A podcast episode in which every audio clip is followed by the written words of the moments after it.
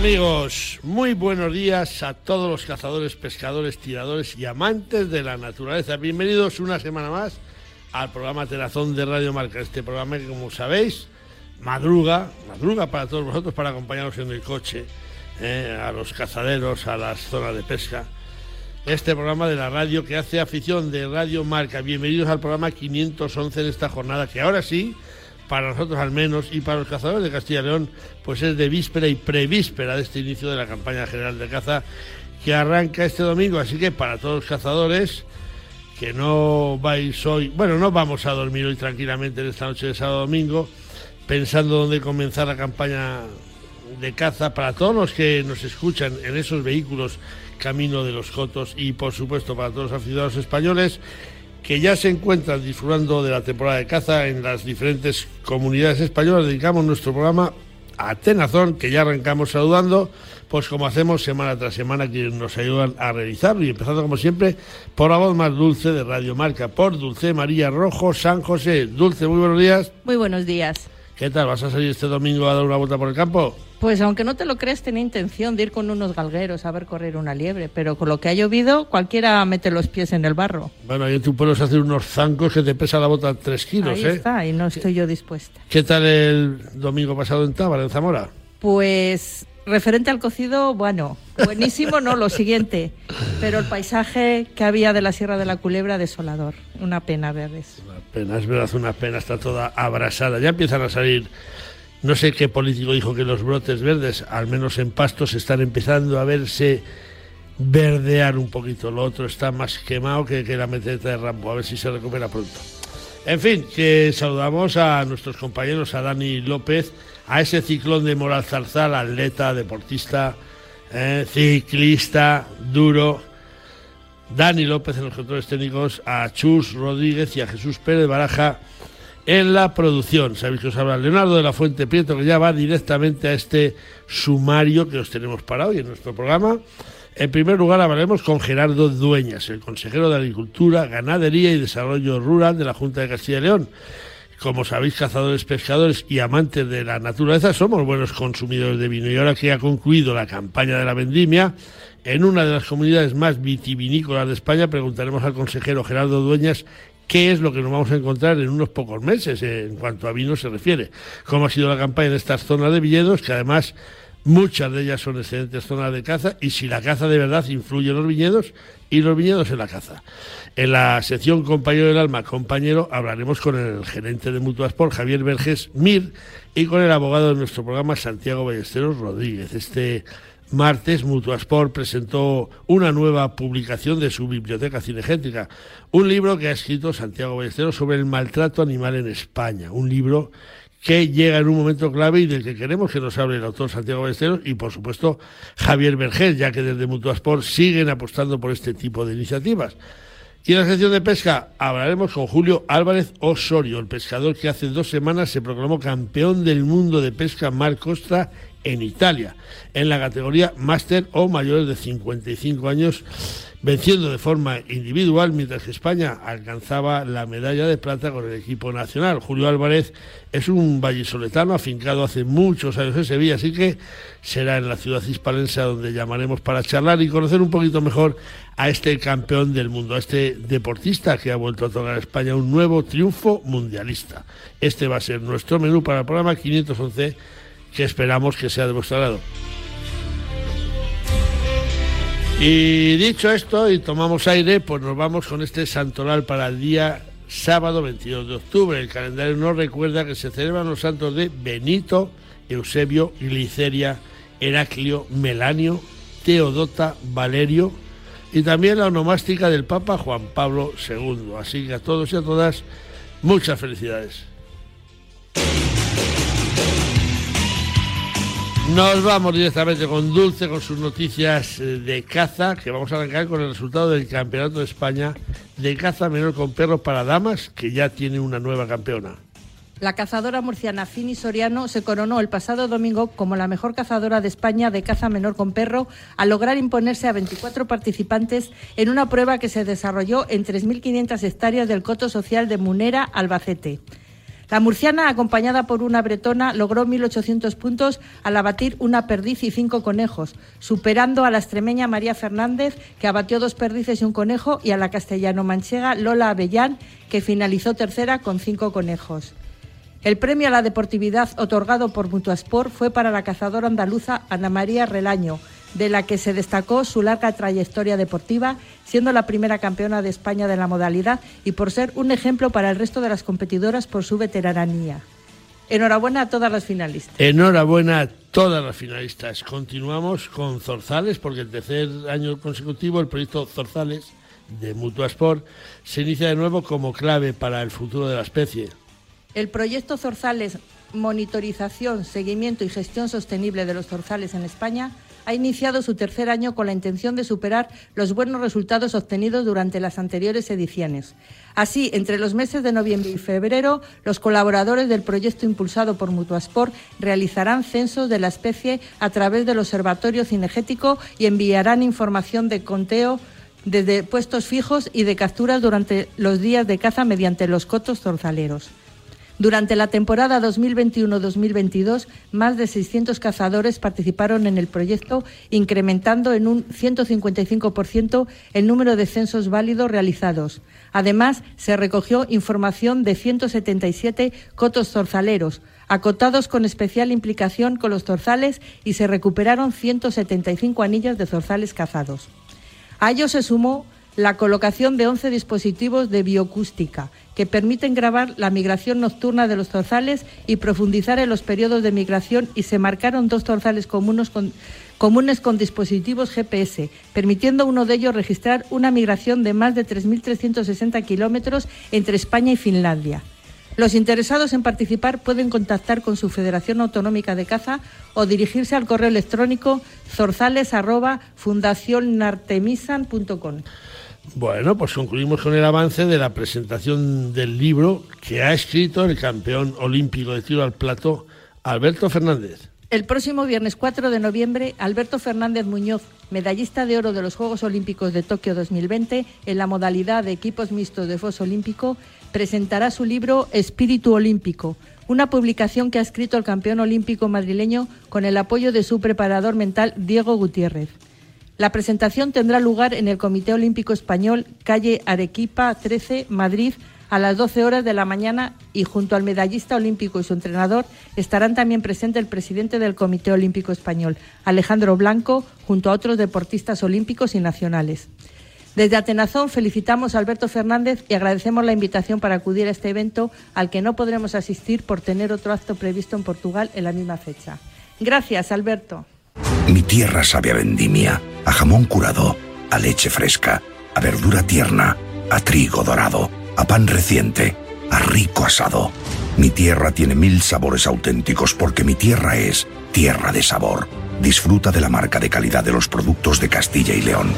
Junta de Castilla y León. ¡Viva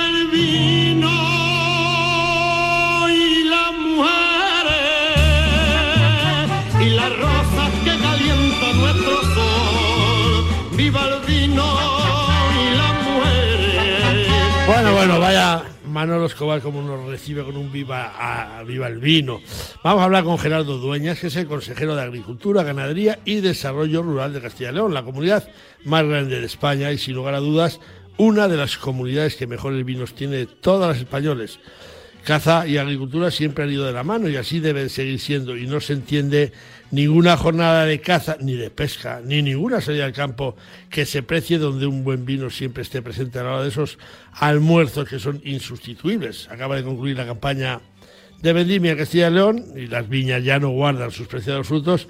Y queremos saber qué tal fue la campaña, qué vino nos encontraremos dentro de unos meses y si la caza incide o ha podido influir en los resultados de la cosecha de 2022. Gerardo Dueñas, consejero, muy buenos días, bienvenido a Tenazón de Radio Marca. Muy buenos días, ya que además son, son lluviosos y, saludos a los oyentes de Atenazón de, Radio Marca.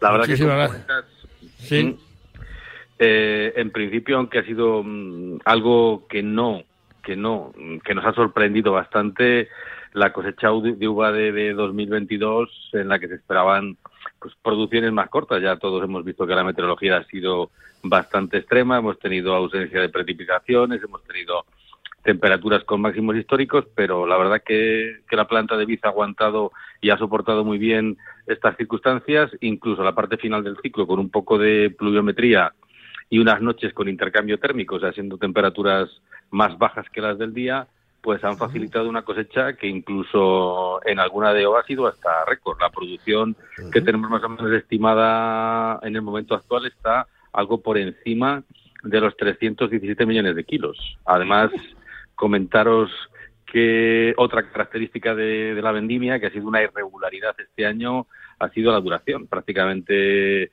dos meses, empezamos allá por quizá un poquito antes del 15 de agosto y se ha terminado la, la semana pasada. Es cierto que, que la calidad de la uva desde el punto de vista fitosanitario ha sido excelente, aunque sí es cierto que se ha apreciado alguna cierta descompensación en algunas zonas entre grado y acidez y también una menor capacidad de extracción porque ha habido más porcentaje de ollejos. Pero vamos, yo tengo claro que este año, como hacen muchas veces, nuestros excelentes enólogos serán capaces de hacer que tengamos unos grandes vinos de calidad tanto en blanco como en rosado como en tinto, incluso para envejecer.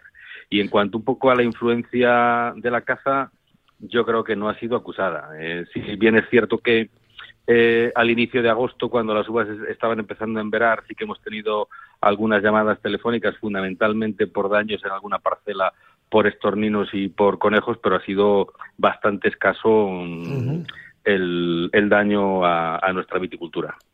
Los, los cazadores, los pescadores, la gente que seguimos al campo, eh, somos consumidores de vino. Se nos puede olvidar a lo mejor la caña antes que el almuerzo y una botellita de vino para tomárnosla luego con los amigos.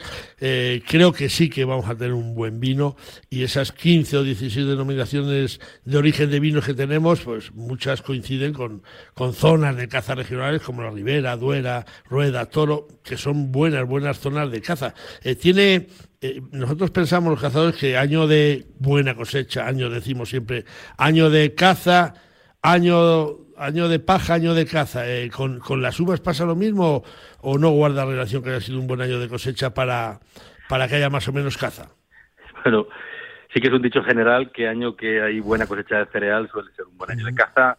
Sin, sin embargo, pues en ocasiones una buena cosecha de cereal no lleva aparejada una buena cosecha de vino.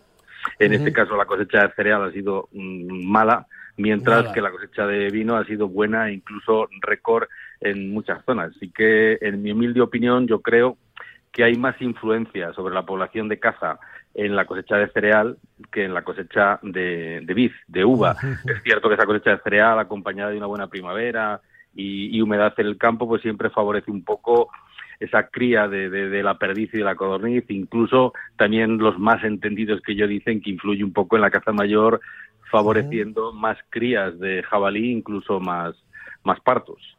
Y en cuanto a, a que la, la, fauna y las especies de caza influyen en las cosechas, pues todos tenemos claro que al final son seres vivos, se alimentan y por tanto cuando hay un exceso de esas poblaciones suelen causar daños importantes. En el caso del viñedo, pues quizá cuando más se afecta es en esos primeros estadios, cuando acabamos de plantar el viñedo en esa implantación, sobre todo conejos y a veces el corzo, pues son un poco los que despuntan, se comen esas, esos brotes iniciales y, y nos provocan marras, por lo tanto, en esas circunstancias siempre recomendamos que el viticultor ponga protectores. Cuando ya la planta está desarrollada, eh, siguen existiendo daños en brotación y quizá un poco más en maduración, pero ya en este caso son un poco más eh, aves como el estornino y antes, quizá más que ahora, porque va quedando cada vez menos densidad de perdiz, la perdiz también actuaba sobre el racimo. En algún caso también hay daños de jabalí y de conejo, pero yo creo que son menos, menos influyentes. Los viñedos, consejero Gerardo Dueñas, consejero de Agricultura, siempre fueron zonas muy buenas para cazar, al menos mientras las vides tenían eh, hoja. Yo cazaba en San Marcial de Vino siendo un chaval, fíjate en Zamora que había, un, te salían las de los morros. Ahora son muy poquitas las viñas por las que se puede cazar con esas espalderas que hay. E, ¿Esta es la tónica a seguir por nuestros productores, el sembrar con espaldera? Pues bueno, por un lado sí que hay que decir que eso, que los viñedos tradicionales en vaso siempre han sido una buena zona de caza tanto para perdiz como para la liebre fundamentalmente. En especial, pues eso, cuando esas hojas del viñedo van cambiando ya hacia un color más marrón que va diciéndonos que vamos entrando en el otoño, empiezan a caerse y en general coincide un poco con el primer mes de la temporada de cazas, la de finales de octubre, noviembre.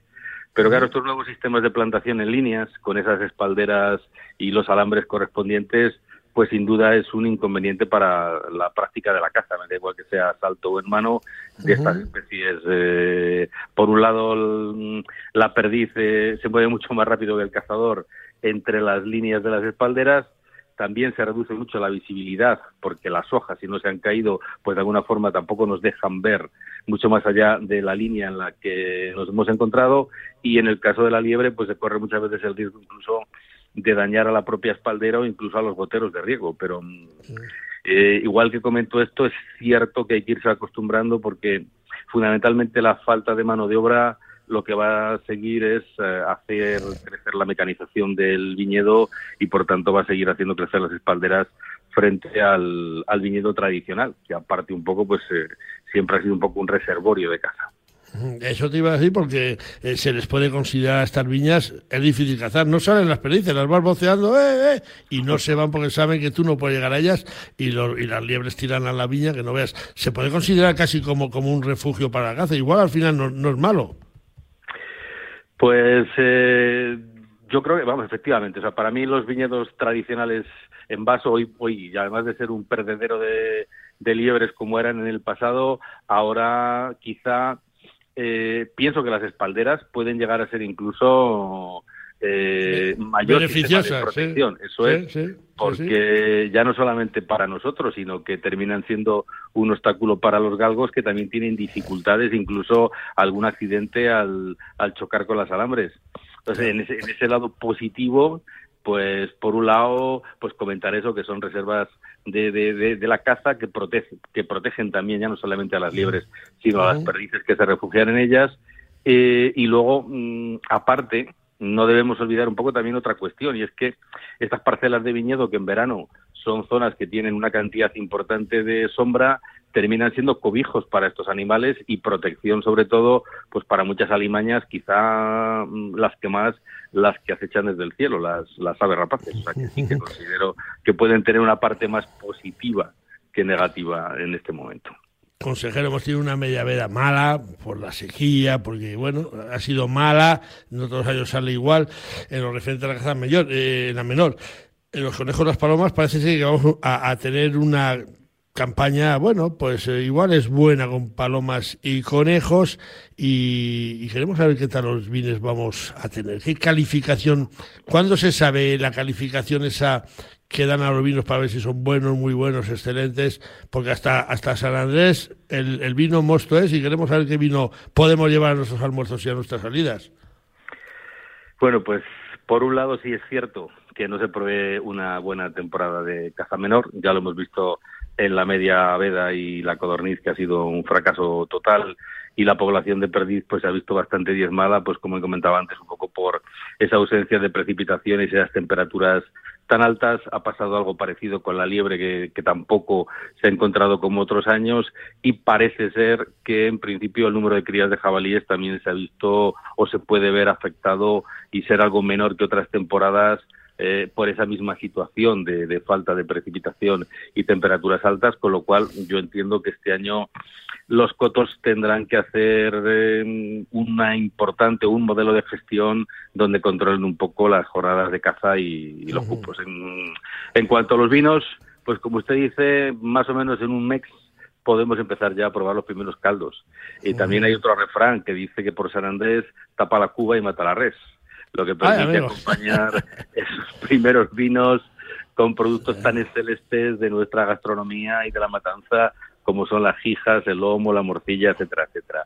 Yo, vamos, eh, los diferentes consejos reguladores y las denominaciones de origen, pues poco a poco, a medida que va avanzando la campaña, son las que van definiendo la calidad del vino que se fabrica. Pero como he comentado antes, yo creo que vamos a tener unos caldos excelentes como hemos ido teniendo estos últimos años, porque la profesionalidad del sector cada vez está siendo mayor y cada vez estamos colocando nuestras marcas de garantía y nuestros vinos de calidad en más porcentaje, incluso ya situándonos por encima de denominaciones tan importantes como puede ser La Rioja.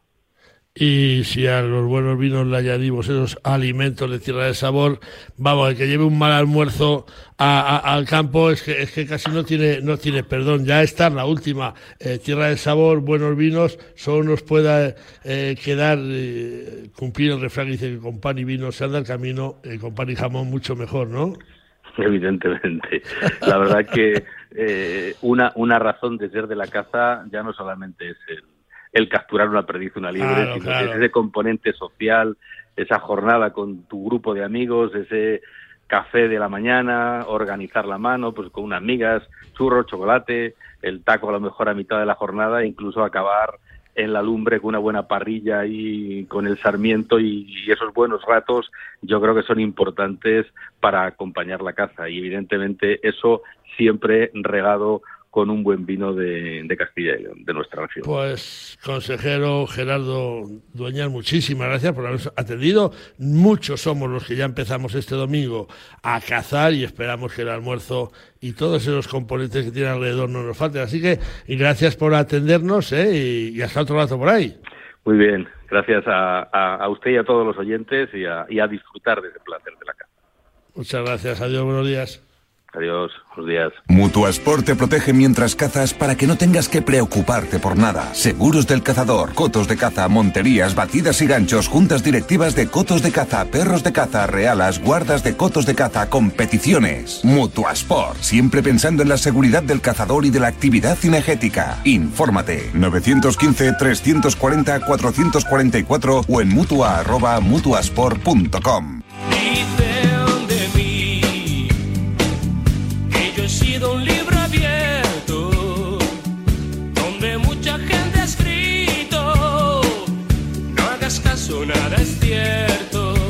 Vamos a hablar de libros porque la compañía aseguradora Mutuasport, la mutua de los cazadores, presentó el pasado martes en Madrid el libro del abogado experto en temas medioambientales y cinegéticos de nuestro abogado del programa Santiago Ballesteros Rodríguez. Los delitos del maltrato animal en España, una publicación que pasa a engrosar esa colección de libros relacionados con la cinegética que Mutuasport viene apoyando desde hace al menos cinco años. Como no puede ser de otra forma, pues esta semana hablamos con el autor del libro, con Santiago Bester, y por supuesto con el gerente de la Mutua de los Cazadores, Javier Vergés, para que nos cuenten cómo resultó esta presentación, cómo es este nuevo libro y si ya tiene en mente más publicaciones para un futuro inmediato. Javier Vergés y Santiago Besteros, muy buenos días a los dos, bienvenidos a Terazón a vuestra casa, que os consideramos de, esta casa de Radio Marca. Pues muy, buenos, días, Gerardo. Buenos días, Javier. Eh, os habéis cruzado los dos a la vez. Empezamos contigo, Javier. Eh, nueva publicación de Mutuasport para vuestra biblioteca cinegética y además con el primer autor que, repite el libro con vosotros. Vaya un lujo para la mutua volver a contar con Santiago Estero, ¿verdad? Claro, sí, efectivamente. Vamos, es un gran colaborador nuestro y un gran amigo.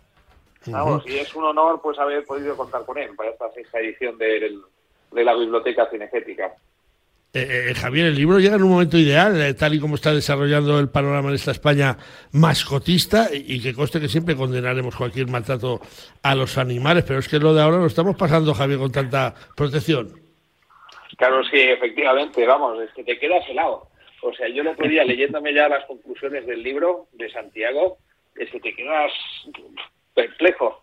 Vamos, que el ámbito de protección se va a extender a todos los animales vertebrados.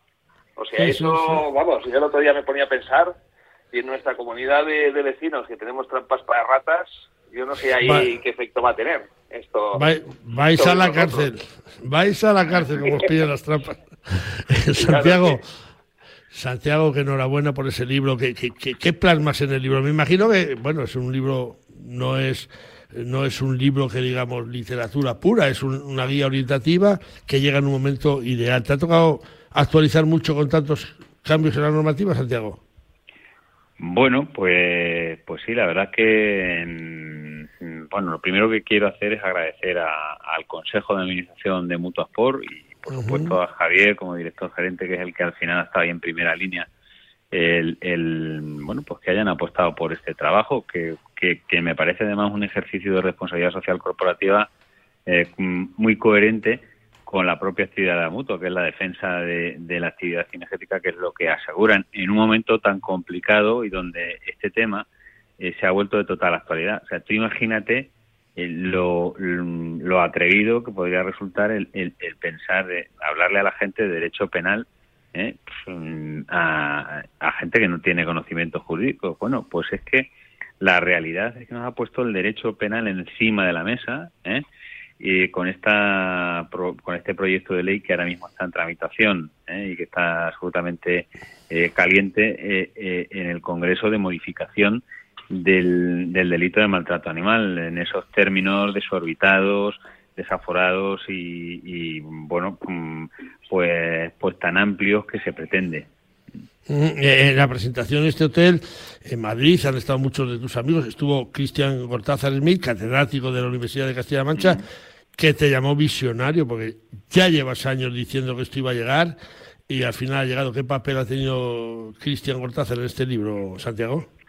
Bueno, mm, realmente yo quiero decir que, que, hay, hay muchos visionarios ¿eh? y, quiero decir, Cristian ha sido, por ejemplo, otro de ellos, ¿eh? otro de ellos junto con, por ejemplo, eh, Nicolás Urbani también, que, que, mm, que, trabaja con nosotros eh, en Arrecal y, bueno, quizá nosotros por la cercanía y la inmediatez con lo que estamos viendo los problemas que tienen las realas, que son la primera línea de choque de todos estos temas del bienestar animal, pues nos hemos dado cuenta mm, con antes que mucha gente. ¿Eh? Luego hay también eh, federaciones autonómicas que vienen desarrollando una labor importante en esta materia. Pero, eh, pero bueno, mm, es cierto que esto era un problema que, que se veía venir, ¿eh? que se veía venir, que, se, que el bienestar animal se podía convertir en el perejil de todas las salsas pero lo que es cierto es que tampoco pensábamos que iba a ser tan rápido y lo que ha hecho que esto se acelere es sin duda, sin duda, y esto es un dato, el hecho de que eh, Podemos mm, se haya convertido en socio de gobierno del Partido Socialista. Claro, eso es lo que ha acelerado todo, la creación de la Dirección General de los Derechos de los Animales ¿eh? y, la puesta en marcha de forma acelerada de dos proyectos de ley que, que son un torpedo en la línea de flotación de la actividad energética según tu apreciación, Santiago, ya lo he dicho alguna vez, eh, el gobierno está actuando con una estrategia predeterminada para sacar adelante la ley de bienestar animal y la modificación del Código Penal. Bueno, mm, lo, yo lo he, lo he puesto por escrito en varias ocasiones. Sí, yo siempre tengo, un problema que siempre digo lo mismo y, tengo una ventaja que siempre digo lo mismo. ¿eh? Así no te equivocas nunca. Claro, sí, bueno, eso hay gente que le gusta y hay gente que le molesta. Pero ¿qué vamos a hacer? ¿Eh? Yo creo que, como dice José Luis Garrido, nuestro común amigo, hay que ser un, hombre de palabra cierta. ¿Eh? Pues, pues claro que es una estrategia, claro que es una estrategia, además es una estrategia entre frentes. Primero se modificó el Código Civil, artículo 333, ¿eh? de, de, los animales de cosas pasaron a ser eh, seres de dotados de sensibilidad, que no deja de ser una obviedad, por cierto. Claro. claro, ¿cómo no van a estar dotados de sensibilidad? evidentemente. ¿eh? Eh, luego se y, ahora lo que se pretende, ¿eh? pero que, que, esta es la gran ofensiva en dos frentes, es modificar el, lo que es el estatus jurídico administrativo en materia de bienestar animal con una ley básica que va a condicionar el resto de todos los ordenamientos autonómicos, es decir, todas las leyes autonómicas se van a tener que adaptar, ojo al dato, y, ya eh, el estoconazo eh, y lo que o, ya lo que cierra la pinza eh, es la modificación de bueno la modificación es la modificación vía supresión del artículo 337 del Código Penal relativo al maltrato y la aprobación del, del 340 bis, ter, cuarte y quinques que es como se denomina así, que es una denominación horrorosa desde el punto de vista de la técnica jurídica. Eh, vamos a preguntar a Javier, contigo lo hablamos esto muchos días. Javier, eh, eh, siempre, siempre habéis dicho que los beneficios de Mutuasport redundan en, la compañía. La, biblioteca cinegética se amplía un, año más. ¿Hay algún otro proyecto en marcha o todavía no nos lo puedes decir? Vamos, o sea, tenemos nuevos proyectos, vamos, todavía no lo podemos decir el nuevo proyecto que tenemos para el año que viene de la biblioteca cinegética, pero vamos, lo que sí que podemos decirles a todos los federados y mutualistas que nos están escuchando es que en breve tendremos a disposición de todos un seguro que va a proteger de, mejor medida de, a todos los que practiquen la caza. Vamos, que estamos trabajando con él y que es fruto pues de nuestra experiencia y de todos estos años. ¿sabes? Que siempre estamos mejorando nuestros productos e intentando que tengan la mejor protección. Pues hablaremos de ese seguro en, su momento, Javier. Eh, acaba de, empezar la temporada de caza, ya acabamos contigo. Yo no sé si ya habéis tenido algún percance entre los mutualistas. ¿Qué le pides a esta campaña y qué recomiendas a quienes tenemos esos seguros de Mutuasport? Mira, lo que recomendamos siempre, o sea, primero la prevención, o sea, aplicar las medidas, o sea, el sentido común y seguir todo lo que se enseña en los cursos de formación de seguridad en las distintas federaciones, lo que tenemos en nuestros vídeos, lo que tenemos en todos los manuales que hacemos. Y lo segundo, vamos, si por desgracia se da la circunstancia de que tenemos un percance, pues tener el mejor seguro posible, con las mejores coberturas. Eso es lo que los recomiendo a todos los cazadores. Pues que hagan, que hagan oídos a, esta recomendación, que se gasten unas perrinas de más, que la diferencia entre un buen seguro y uno muy bueno pues yo creo que son 14 euros entre el bueno de Mutuasport y el, y el, y el premium, que es el que, por ejemplo, llevo, llevo yo. Eh, Santiago, ya acabamos también contigo. De momento, tú eres un alma inquieta, Santiago. ¿Tienes ya en mente algún nuevo libro o ahora en plena temporada de caza te vas a dedicar a cazar y, ya vendrán tiempos de más asueto para la escritura? Bueno, mm, yo de momento lo que te voy a hacer es descansar. de, libros y después porque entre la guía Recal ¿eh? que publicamos hace bien poco. Y entre el libro, pues la verdad es que septiembre y octubre han estado moviditos y, parte del mes de agosto. Entonces, bueno, yo creo que de momento descansar, ya vendrán, seguiremos publicando artículos, colaborando con, con programas de radio como Radio, como radio Marca, ¿eh? desde hace nueve, años ya. ¿eh?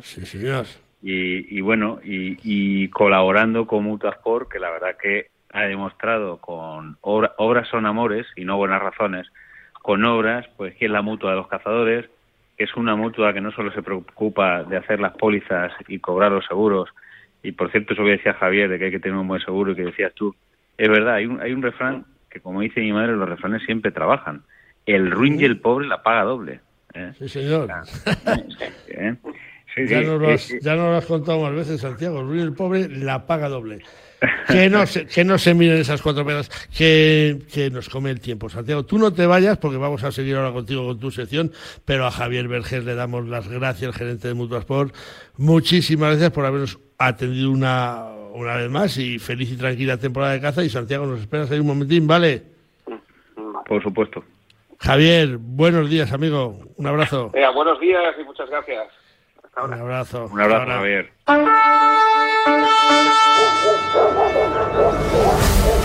Realero, Arrecal es tu sitio. La asociación de realeros que siempre estará a tu lado, que defiende tus derechos y que siempre va con la verdad por delante. Por las realas, por el futuro de la caza, únete a Arrecal.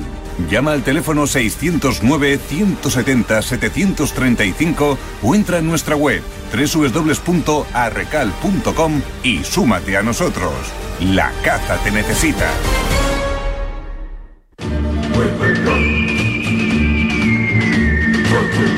Bueno, bueno, volvemos con Santiago Besteros, que esta sí, esta no se le pasa ni una semana. Los oyentes quieren preguntar, quieren saber, y Santiago se da cuenta cómo pasa el tiempo, ¿eh, Santiago? En, un momento hemos hablado con Javier Vejés y contigo, y, ya lo ves cómo se pasan 11 12 minutos, ¿eh?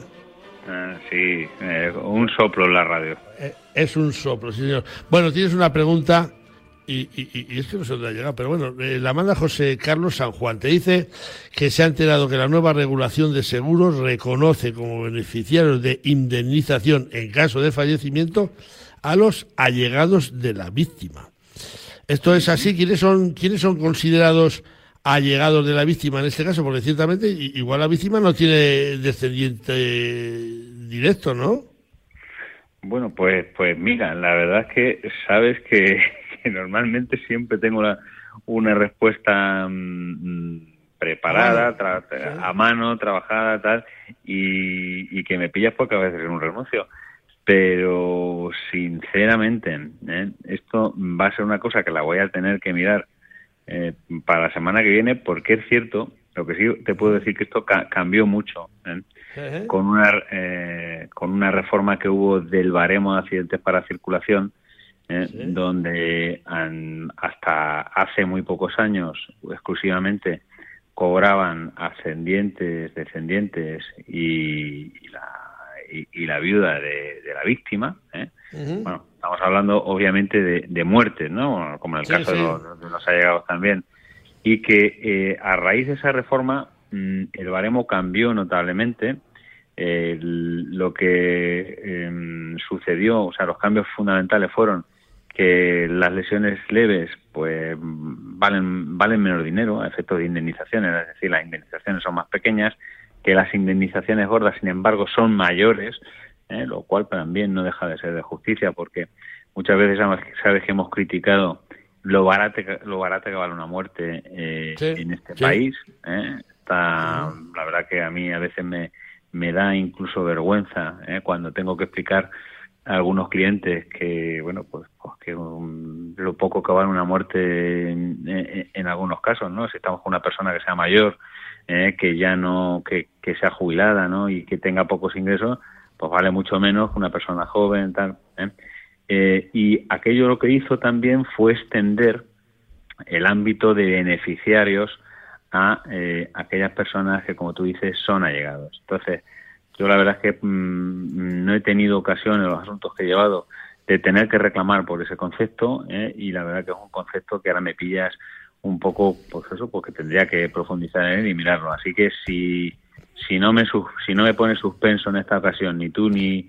No, hombre, no, no, no. ¿eh? Pues si te parece, lo anotamos y lo dejamos para la semana que viene. Esta semana para, para mí ha sido una semana complicada ¿eh? y tampoco... Eh, no hay ningún problema. Te vamos a dejar la, pregunta para la semana que viene. ¿Quiénes son considerados allegados en, este caso?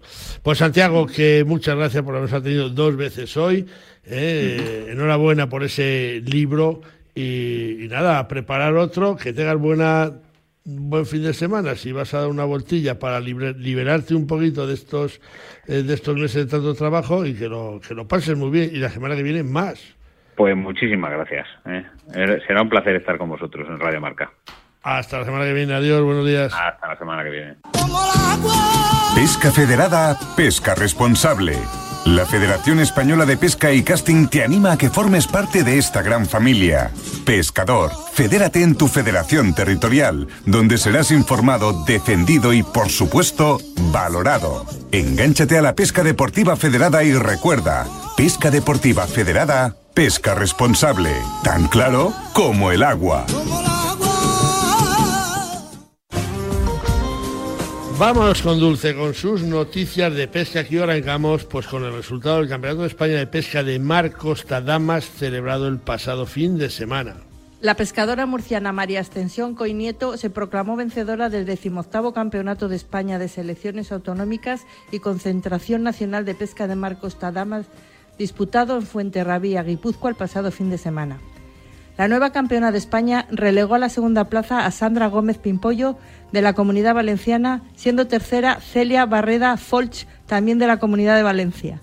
En esta final nacional participaron 43 damas, entre ellas las pescadoras de la categoría de alto nivel nacional, una clasificación que comandó María Ascensión Coinieto por delante de Sandra Gómez Pimpollo y de Tomasa Patricia Costa Palma, de la Comunidad de Murcia. Enhorabuena a todas las participantes. Enhorabuena a todas. Continuamos con el resultado del Campeonato de España de Pesca Submarina por clubes. El Club Náutico de Camp Picafort en Baleares acogió el pasado fin de semana el Campeonato de España de Pesca Submarina por clubes y autonomías, un evento organizado por las Federaciones Españolas y Balear de Actividades Subacuáticas y que reunió a un total de 17 equipos y a más de medio centenar de deportistas llegados de todo el país. La victoria fue para el conjunto balear de Perlas de Manacor, al presentar un total de 21 piezas. En segunda posición se clasificó el Club ADC de la región de Murcia con 17 piezas completando el podio en el Club Cías Mallorquín. La captura más espectacular la obtuvieron los pescadores del Club de Buceo Benalmádena con un imponente mero de 14 kilos. La selección de Baleares se adjudicó el triunfo por autonomía seguida de Cataluña y Andalucía. Durante la jornada también se puso en juego el Open Nacional de Veteranos por equipos, donde el club Perlas de Manacor copó los tres puestos del podio. Enhorabuena a todos los participantes y, por supuesto, a los vencedores de esta prueba nacional. Enhorabuena y finalizamos con más competiciones porque este fin de semana hay nuevas citas para nuestros pescadores. De nuevo fin de semana eminentemente competitivo para los pescadores españoles, pues este fin de semana en Villarreal de San Antonio, en Portugal, se está disputando el decimosexto Campeonato de Europa de Pesca de Corcheo Mar con participación española. Asimismo, la ciudad autónoma de Ceuta acoge la vigésimo primera Copa Su Majestad el Rey de Pesca de Altura, una prueba que además es clasificatoria para el Campeonato del Mundo, mientras que el embalse de Cenajo en Castilla-La Mancha es el lugar donde se se disputa el segundo campeonato de España de pesca desde kayak para peces depredadores. Para concluir, destacar que el Club Náutico Santa Eulalia de Baleares acoge a los participantes en el decimosegundo Campeonato de España de Pesca desde Roca. Suerte para todos y que la pesca les acompañe.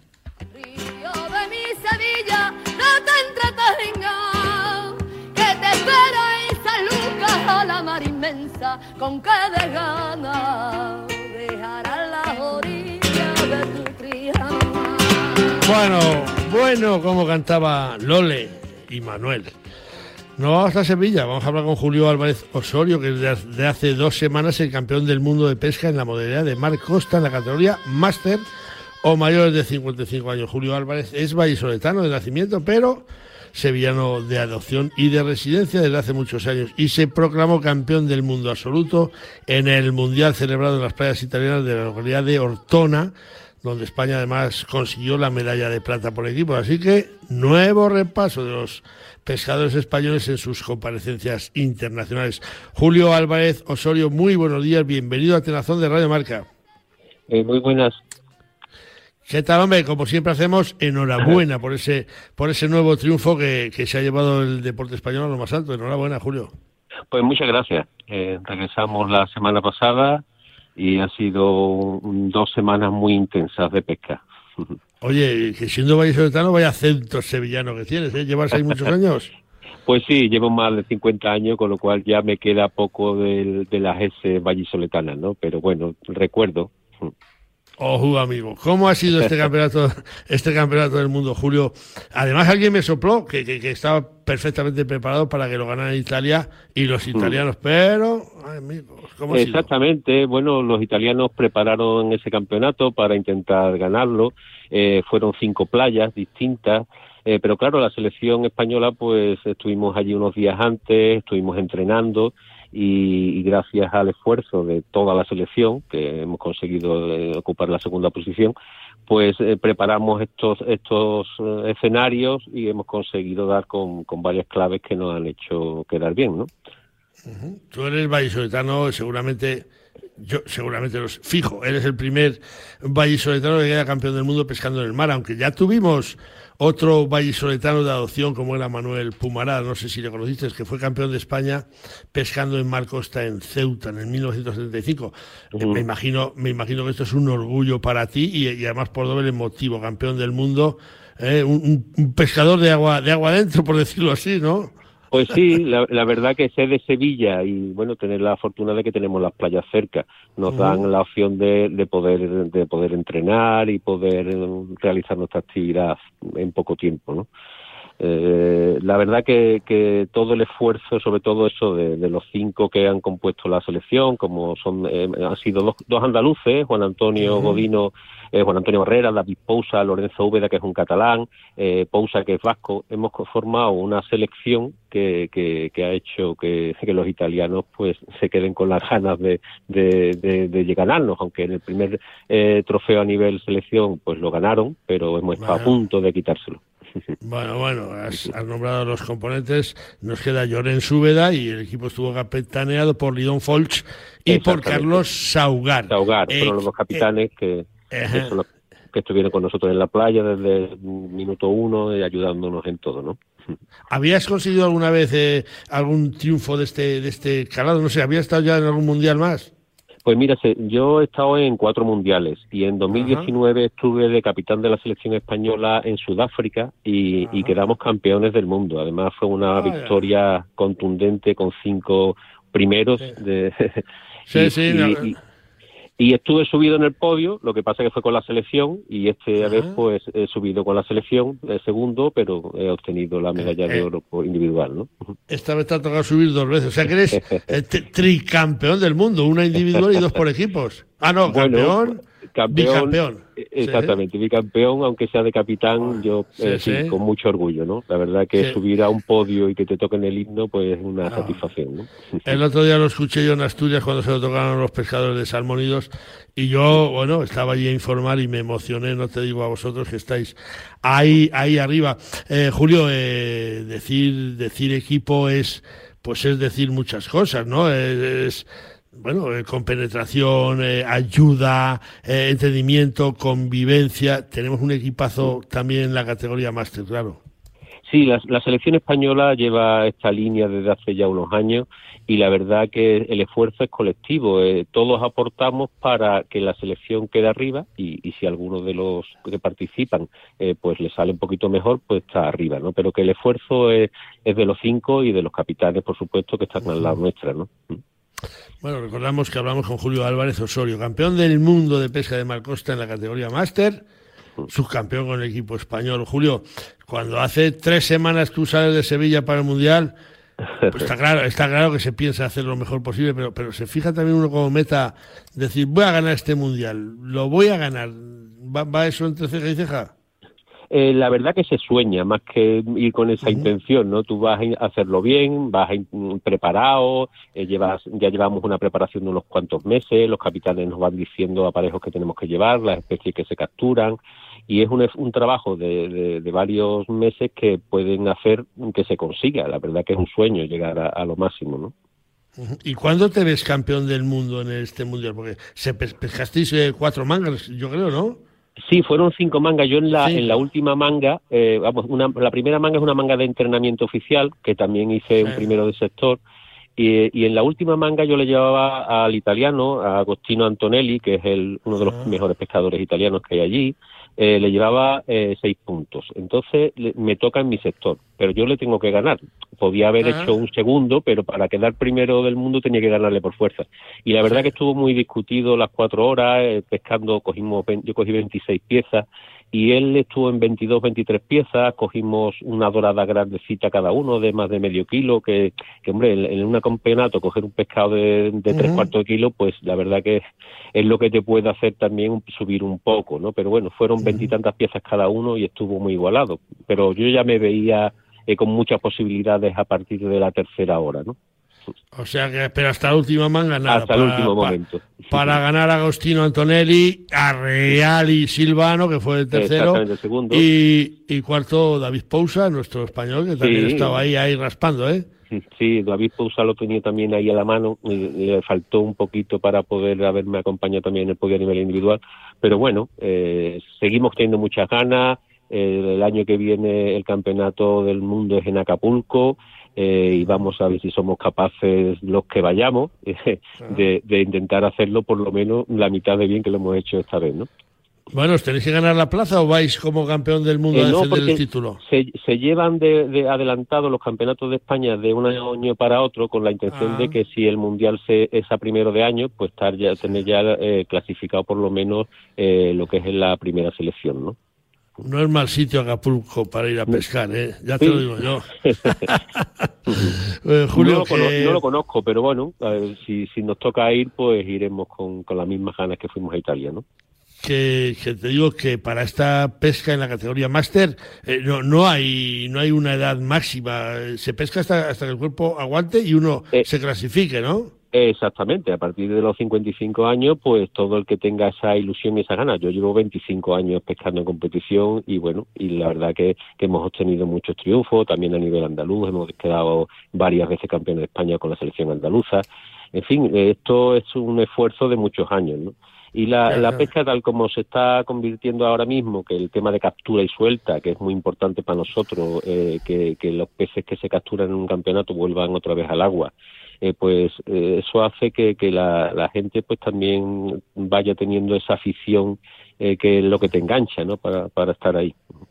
Bueno, y ahora Julio, que ya me imagino que ya la competición la dejas por un tiempo, ¿en qué vas a ocupar tu tiempo. Yo sé que te gusta el reclamo de perdín, no sé si también eres cazador o ejerces como tal, no sé si también te gusta la caza. No soy cazador, pero bueno, eh, nosotros en la pesca no, no terminamos. Yo ahora voy otra vez eh, a primero de mes al campeonato de Andalucía otra vez para el año que viene y esto, esto es una rueda. Otra vez eh, el campeonato de Andalucía, a primeros de año pues será el campeonato de España y esto es sin parar. Aquí no se paran de hacer aparejos todo el día, todo el día. Nosotros vamos aquí a entrenar lance también para lanzar en la playa. Eh, es muy importante el, lance y hay que conseguir grandes distancias. Y aquí, pues en el río Guadalquivir, precisamente, es donde algunas veces vamos a, lanzar para, para depurar la técnica de lance y conseguir los máximos metros posibles. ¿no? Pero con las cañas que tenéis, lanzaréis de un lado para otro. De, igual, igual lanzar desde, desde el puente, digo, la, esta del oro, y, llegas a Triana, la pues, torre del pues oro, y llegas a tierra. vamos, los lances que hacemos nosotros, que son en torno a los 200 metros, 180 metros, tal, pues la verdad que, bueno, casi llegamos a, a cruzarlo. Bueno, pues tened cuidado con el gran poder, no le metáis un plomazo por ahí, que, que sabes que os, tiran al río. Julio, que ya, ya es la última pregunta. ¿A quién, ¿a quién le dedicas este título mundial? Yo creo que seguidores no, no te faltan, ¿eh? Pues sí, la verdad que tengo muchos amigos que he hecho a lo largo de estos años de la, de la pesca. Eh, quiero dedicárselo principalmente a la, gente de mi equipo, a mis capitanes y por supuesto a mi pareja que ha estado conmigo al pie del cañón desde el minuto uno y que la verdad que es lo que me hace seguir con esa gana y esa ilusión. Le encanta la pesca también y bueno, eh, pues seguiremos mientras el cuerpo aguante. Ahora cuando vaya a pescar contigo y te gane ya verás qué satisfacción doble. Ganar al campeón del mundo ¿eh? va a ser una pasada. Julio Álvarez, que, muchísimas gracias por habernos atendido. Te reiteramos nuestra enhorabuena y, a seguir aportando triunfos a ese deporte eh, español. A ver si no vemos pronto y nos tomamos un verdejo, un Ribera del Duero para cuando vengas por aquí por Valladolid. No se te olvide venir por aquí. Claro, hombre. Muchísimas gracias, Leonardo. Gracias, muy buenos días. Adiós.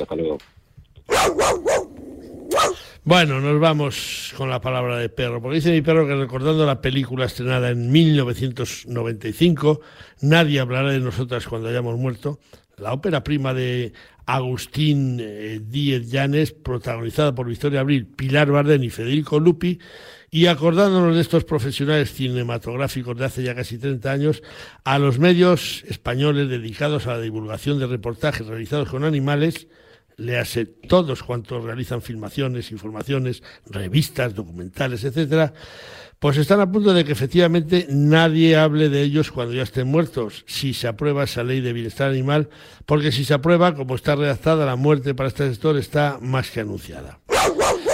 Mi perro dice que es lamentable que casi nadie, salvo los medios afectados, se estén haciendo eco de lo que supone que entre en vigor uno de los artículos de esta ley, el 70, que limitará la información sobre la caza y la pesca y que, como dijimos la semana pasada, y volvemos a recordar y a resumir para esta semana otra vez, por si los oyentes no lo recuerden, es el que pretende legislar las filmaciones y las artes escénicas en las que la inclusión de animales en espectáculos escénicos o filmaciones de cine o televisión u otros medios audiovisuales se exigirá una declaración responsable ante la autoridad competente en la que se recojan una serie de datos que son de imposible cumplimiento y que prohibirá incluso que un particular pueda mostrar ninguna imagen con animales en ninguna red social como Facebook, Twitter o Instagram.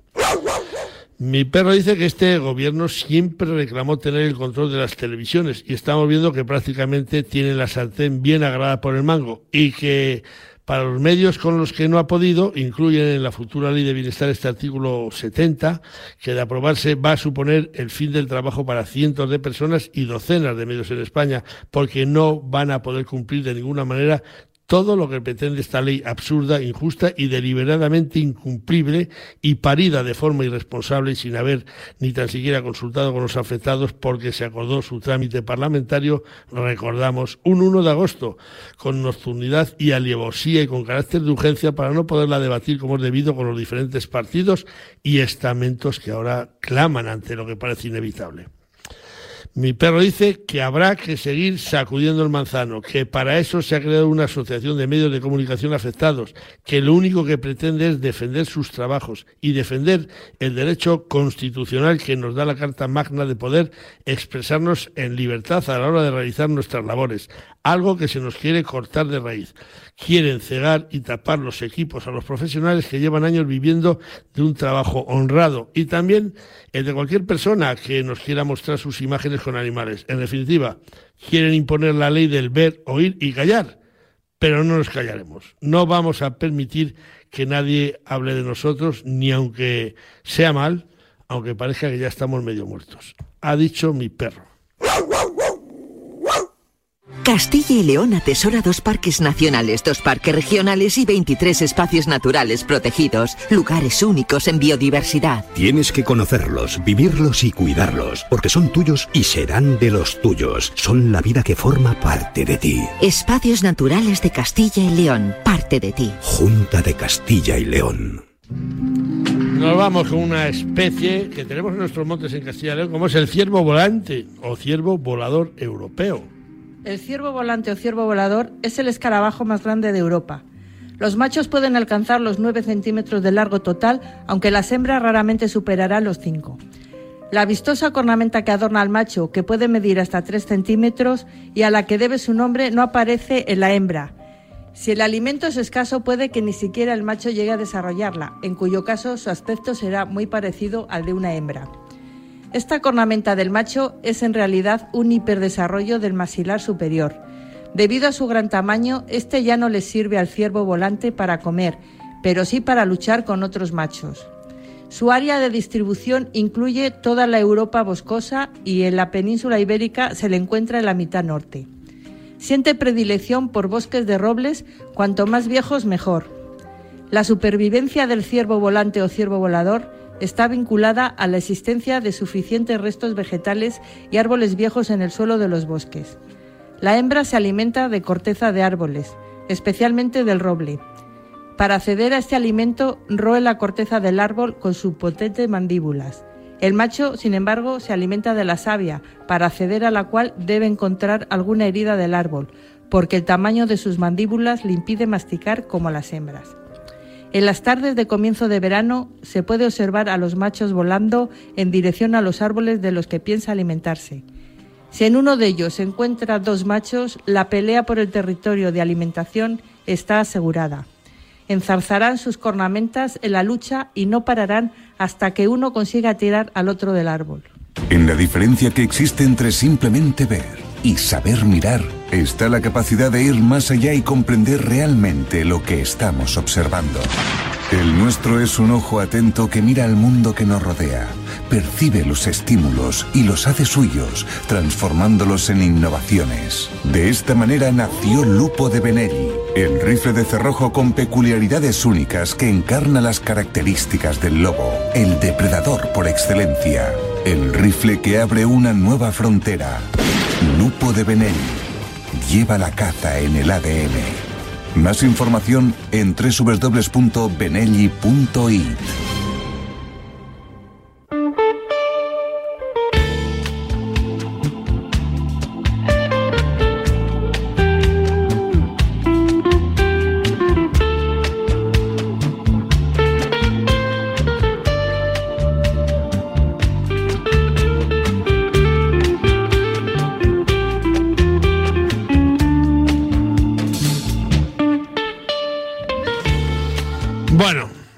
suena Santana, quiere decir que se acaba el programa, que llegamos al dicho semanal que nos enviáis al correo atenazón.gmail.com. Dichos que esta semana pues nos llega desde Sagunto, desde Valencia, y nos lo ha enviado Lucas Sánchez y dice así, a quien nueve meses estuvo en la barriga de una loca, algo le toca. Así que, si nos lo dijo desde Sagunto, desde Valencia, Lucas Sánchez, pues dicho queda, Dulce. Dicho queda. Dicho queda. Dicho queda. Hemos acabado el programa 511 de Atenazón. La semana que viene estaremos con el siguiente, con el 512. Hemos acabado el 511. Que me lío, que me lío, que estoy nervioso con esto de que mañana abrimos la temporada de caza. El domingo vamos a ir a ver si somos capaces de matar un conejo. Las perdices no vamos a ir hasta el 20 de noviembre. Vamos a darles cuatro domingos de, de tregua y luego solo podremos cazar una en nuestro coto simanquino.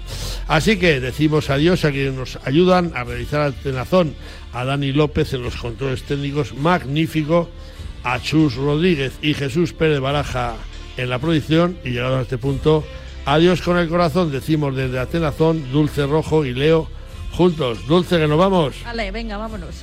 Nos vamos. Adiós amigos.